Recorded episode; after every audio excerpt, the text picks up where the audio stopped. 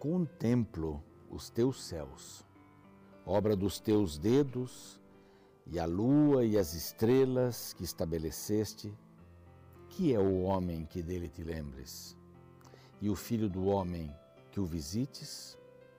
Aqui é Salmo 8, versos 3 e 4. Lindo, não? Quando eu olho a natureza, as estrelas, o céu, contemplo aquilo que o Senhor fez com os dedos, que é o homem, né? É uma comparação entre a criação de Deus, toda a criação e o homem. Parece que o homem é um verme, um pontinho, um grãozinho de areia na praia imensa da criação de Deus, mas o verso 5 diz assim: Fizeste-o, no entanto, um pouco menor do que Deus, do que os anjos. Outras versões falam, e de glória e de honra o coroaste. Deus usa o homem ou o ser humano para governar os seus feitos ou as coisas que ele fez. Para governar. E olha que a gente consegue destruir bem essas coisas, não? Mas o que eu quero dizer com esses três versos é que você e eu temos muito valor diante de Deus. Nós não somos um vermezinho? Nós não somos alguma coisa desprezível, porque fomos criados pelas mãos de Deus. E essa poderosa mão de Deus, estas mãos de Deus, querem guiar a nossa vida, querem nos proteger, querem mostrar o amor, fazendo esta pintura linda dos céus, ah, da natureza. Mas o valor do homem é maior do que tudo isso porque é o homem que Deus buscou para salvar. Claro, o mundo inteiro vai ser renovado, mas o homem está no centro da preocupação de Deus. Que Deus maravilhoso, não é? Essa é a palavra de Deus e este aqui é o programa Reavivados por Sua Palavra. Estamos aqui diariamente, um capítulo da Bíblia por dia.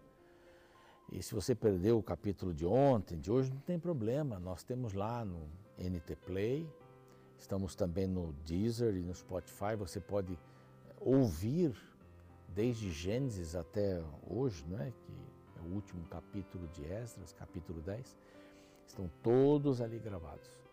E especialmente no YouTube. Lá no YouTube nós temos até capítulos gravados mais do que uma vez. É? Nós já estamos pela segunda vez gravando a Bíblia toda. Que honra, né? que coisa gostosa é essa.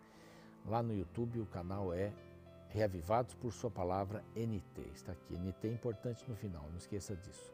Vá lá, se inscreva, dê o seu like, clique no sininho para ter as novidades e compartilhe o link do canal e o link do programa do dia com os seus amigos. Torne-se um missionário, uma missionária.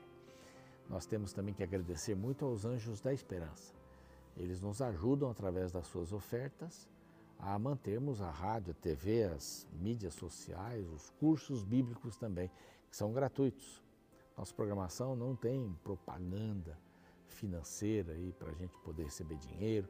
São estas ofertas que mantêm a rede Novo Tempo. Você quer se tornar um anjo da esperança? Aqui, ó. é esse o, o número do WhatsApp para você fazer suas perguntas, tá bem?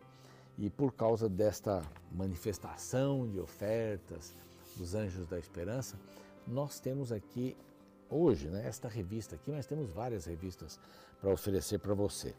Cura do Pecado, essa revista estamos oferecendo aí nos próximos próximas semanas, com temas importantíssimos sobre o sábado, sobre o santuário, temas assim lindíssimos, viu, para você poder estudar a, a respeito da terra, né, a origem do mal e tantos outros temas bacanas, tá bem?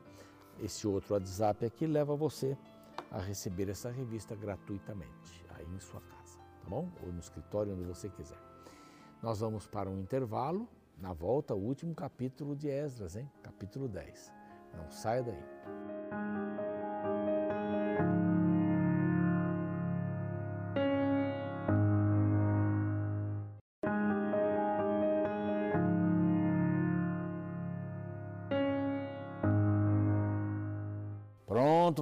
Voltamos. Esse é o seu programa Reavivados por Sua Palavra. aqui da TV Novo Tempo. Vamos terminar hoje o livro de Esdras, são dez capítulos, dão a sequência do livro de Crônicas, dos dois livros de Crônicas. É, como termina o segundo livro de Crônicas, começa o livro de Esdras com o decreto de Ciro. Então é uma sequência. Aqui então existe a volta de Zorobabel depois de Esdras, levando pessoas para Jerusalém. Estamos no finalzinho. O capítulo de ontem, para você se lembrar, foi uma triste surpresa que Esdras teve. Aqui a Bíblia diz que os líderes, os sacerdotes, os levitas, o povo, os príncipes, os magistrados haviam uh, se misturado com as abominações dos povos que estavam ao redor. E com essa, com essa identificação, a, a Bíblia quer dizer que eles estavam se misturando em casamento com essas tribos, essas nações. E isso já havia acontecido antes de Babilônia derrotar completamente o exército e, e derrubar é, os muros, o templo, levar os tesouros para a Babilônia e as pessoas também. Milhares de pessoas foram levadas. E agora, com o decreto de Ciro, Zorobabel volta, depois de construir o templo e o altar. Então vem Esdras e traz um grupo menor para lá e depois da festa desse grupo chegando e, e das benesses que foram conseguidas lá, recoltadas e doações do rei, etc., entregues e guardadas é, devidamente no templo, nas câmaras do templo. Então vem uma notícia horrível, não é? Os, os homens não se separaram das abominações das nações. E aí cita aqui um monte de nações. Então, o que acontece com Esdras é que ele fica muito humilhado, triste, envergonhado, ele chora, ele ora, ele se inclui nos pecados do povo, ele usa a terceira pessoa do plural, só na introdução da oração, que ele diz assim: Estou confuso e envergonhado, para levantar minha face. Eu estou. Ele não falou pelo povo, ele diz assim: Eu estou envergonhado. Agora, nós pecamos nós nos desviamos e assim por diante. E agora vem o capítulo 10. Os israelitas viram a tristeza de Esdras, ouviram a sua oração, o seu clamor, sua tristeza. E enquanto diz aqui o verso 1, capítulo 10, enquanto Esdras orava e fazia confissão, chorando, prostrado diante da casa de Deus, ajuntou-se a ele de Israel muito grande congregação de homens, mulheres e crianças. Pois o povo chorava com grande choro. Aí então o povo foi tocado pela oração. O povo reconheceu que havia pecado entre eles e que esses pecados foram os mesmos que fizeram com que Deus levasse o povo a, a ir para a Babilônia. O Israel, o reino de cima, a sede de Samaria, é, foi destruído pela Síria. Né? E eles se tornaram inimigos aqui, atrapalharam na construção do templo, depois nos muros, nós vamos ver aí no próximo livro, né?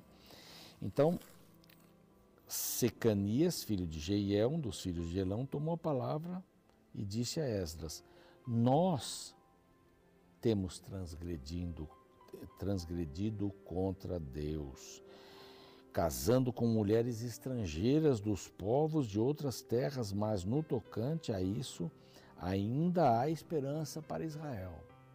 Quer dizer, há uma possibilidade de recuperar esta situação. E ele diz assim: agora façamos aliança com o nosso Deus de que despediremos todas as mulheres e seus filhos, segundo o conselho do Senhor e dos que tremem ao mandado do nosso Deus e faça-se segundo a sua lei. Então, diz aqui, havia uma consciência e, e este, este Secanias falou em nome do povo. Nós sabemos o que temos que fazer. Nós temos que devolver essas mulheres e crianças. Quando isso, isso aconteceu também, incrível, né? Quando Neemias estava chegando. Aí 14 anos depois é, desse acontecimento aqui com Esdras, 14 anos depois, vem Neemias com o objetivo de construir os muros. Aí tem uma porção de, de empecilhos e tal, mas o povo também. Ele chegou e viu que as crianças estavam falando em outro idioma que não o hebraico lá, o aramaico. E como essas crianças estão falando? Porque eram filhos e filhas de mães que não eram do povo de Israel. Agora, se crianças não sabem falar a língua em que eles oram, em que eles adoram a Deus, como é que elas vão adorar a Deus? As mães que tinham a maior responsabilidade de tempo de ficarem com as crianças, porque os homens saíam para trabalhar, ensinariam a religião dos seus pais. Essas crianças iriam se casar com outros é, judeus e iriam influenciar e aí enfraquecendo até acontecer o que aconteceu antes estarem completamente afastados de Deus. Então aqui existe alguém que se levante e diz assim: não, tem um jeito de resolver isso, vamos separar as famílias. Mas separar as famílias, crianças e tudo mais, acontece que o prejuízo espiritual era grandíssimo. Essas famílias eram devolvidas, essas mulheres e crianças devolvidas aos seus povos, elas não eram mortas, devolvidas aos seus povos. É? Era uma carta de divórcio que era feita nesse sentido. Então, levanta-te, Esdras, levanta-te, pois esta, esta coisa é da tua incumbência, e nós seremos contigo, ser forte e age, nós vamos dar apoio para você. Pode ficar tranquilo, nós vamos apoiar. Então Esdras se levantou, chamou os príncipes, os sacerdotes, os levitas, todo Israel, e eles juraram. Eles juraram. Então Esdras se retirou diante da casa do Senhor, e não comeu pão, nem bebeu água, porque pranteava muito, por causa da transgressão dos que tinham voltado do exílio. Então se escreveu, escreveram cartas e foram enviadas por Judá, Jerusalém e todos os que vieram do exílio, exílio, que deviam juntar-se em Jerusalém. E eles em três dias estavam lá. Todos deveriam voltar. Todos deveriam voltar. E os que não quisessem, que saíssem do meio da congregação. Tudo bem, você não quer separar da esposa, das crianças, o que? Vá com a esposa e as crianças para o reino dela.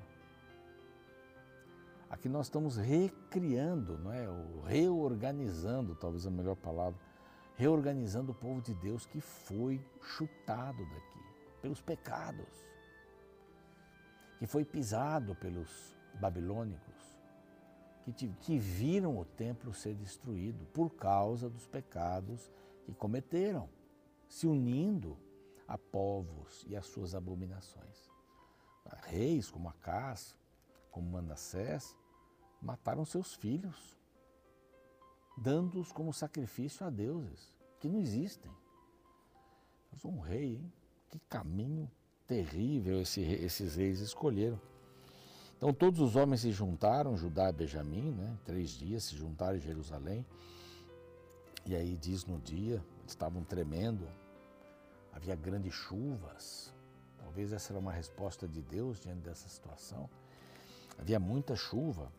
Então Esdras faz o seu discurso, diz assim, Vós transgredistes casando-vos com mulheres estrangeiras. Agora é vós porque ele não se casou com uma mulher estrangeira, né? e usa a segunda pessoa do plural. Aumentando a culpa de Israel. Agora, pois, fazei confissão ao Senhor. Primeiro, confessem que vocês erraram. E façam o que é do agrado de Deus. Separai-vos dos povos de outras terras e das mulheres estrangeiras. Ponto. Não tem outro jeito de resolver. Vocês querem que a nação cresça de novo e vá para onde? Então vamos resolver essa questão.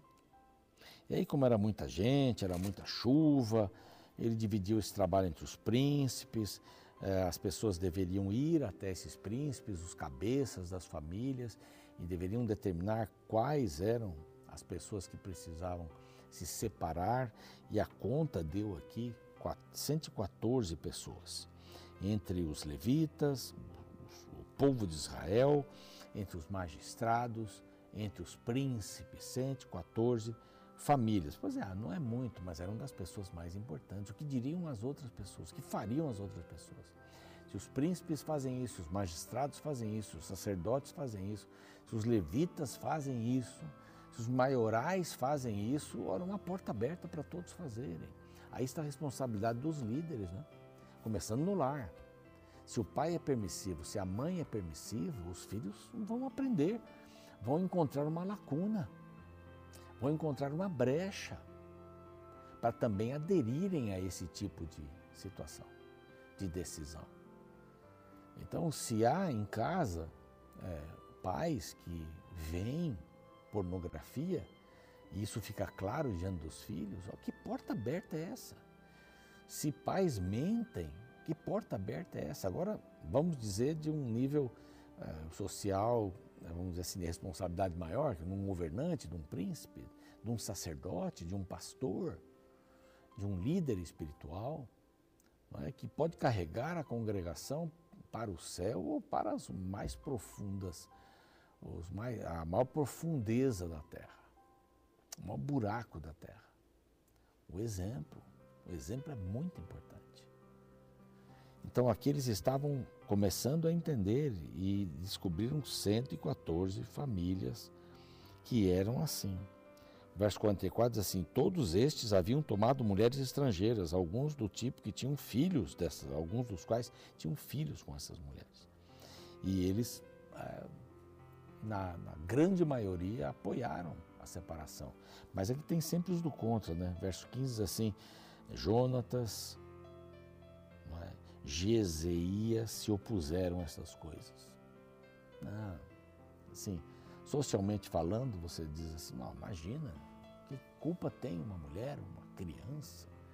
Não tem culpa nenhuma.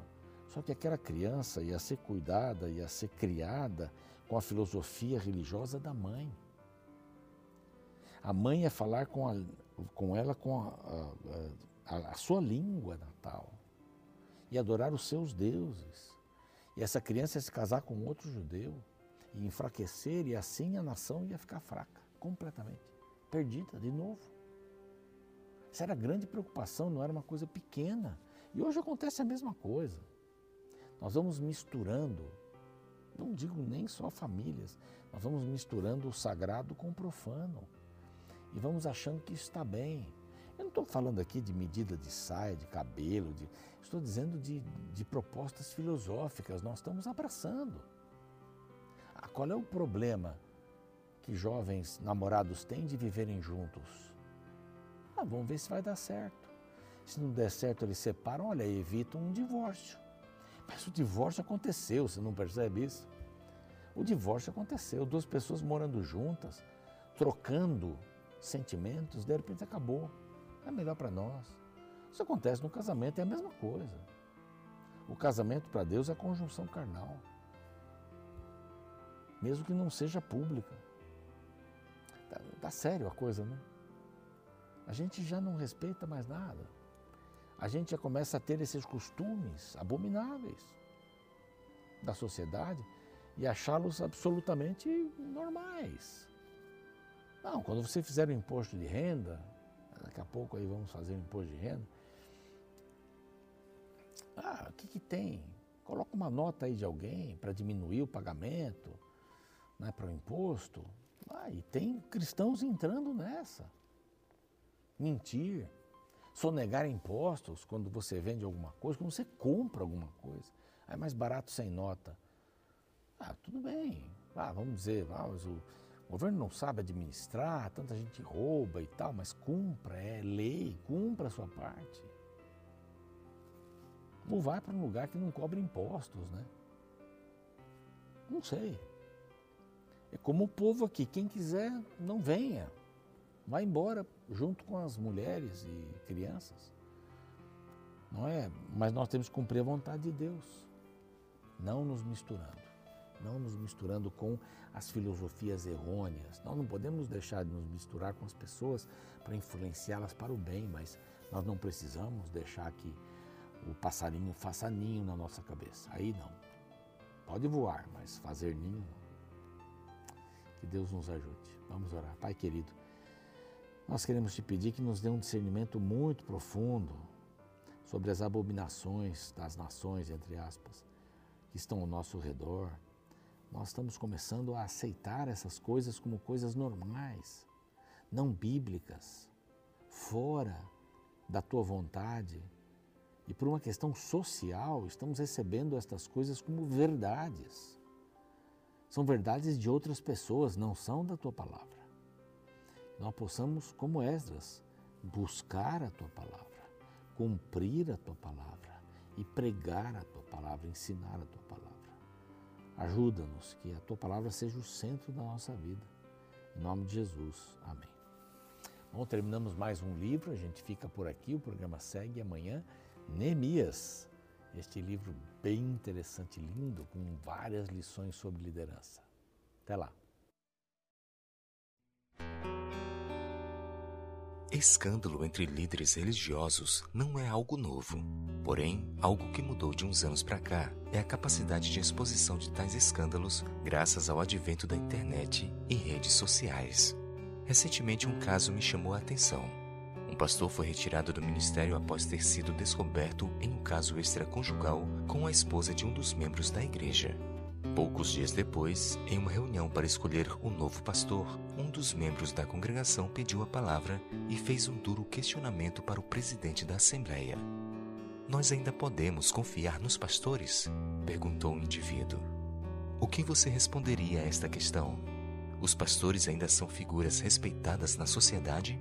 Eles ainda são exemplos de ética e moral para seus fiéis? São eles referenciais para as novas gerações?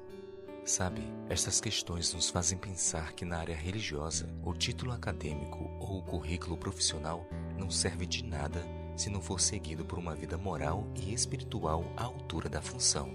Veja como este princípio pode ser visto no último capítulo do livro de Esdras. Nesta sessão, encontramos o triste relato de homens israelitas precisando abandonar mulheres estrangeiras. A razão é que esta era uma proibição dada por Moisés em Deuteronômio 7, alertando para os perigos da contaminação étnica, religiosa e social com os povos pagãos que cercavam Canaã. Porém, o mais lamentável é que os líderes religiosos eram os primeiros a transgredir a lei que eles deveriam ensinar. Ao apresentar a lista dos que se casaram com mulheres estrangeiras, o verso 18 começa com os sacerdotes, porque eles eram os principais responsáveis por manter a pureza da fé. Veja, acharam-se dentre os filhos dos sacerdotes estes que casaram com mulheres estrangeiras. Sabe, um dos princípios elementares da vida cristã é sempre olhar para Cristo como modelo. Porém, os cristãos são a propaganda viva do cristianismo. Se a religião que pregam não tem efeito em suas vidas, jamais será aceita pelas pessoas que eles almejam evangelizar. Por isso que membros e líderes cristãos precisam sempre manter diante de si a necessidade de buscar a coerência entre o que ensinam e o que vivem. Afinal, nossa vida vai mostrar para os outros se o cristianismo funciona ou não. Agora pare e pense: a maneira como você vive é uma boa propaganda a favor do cristianismo que você prega?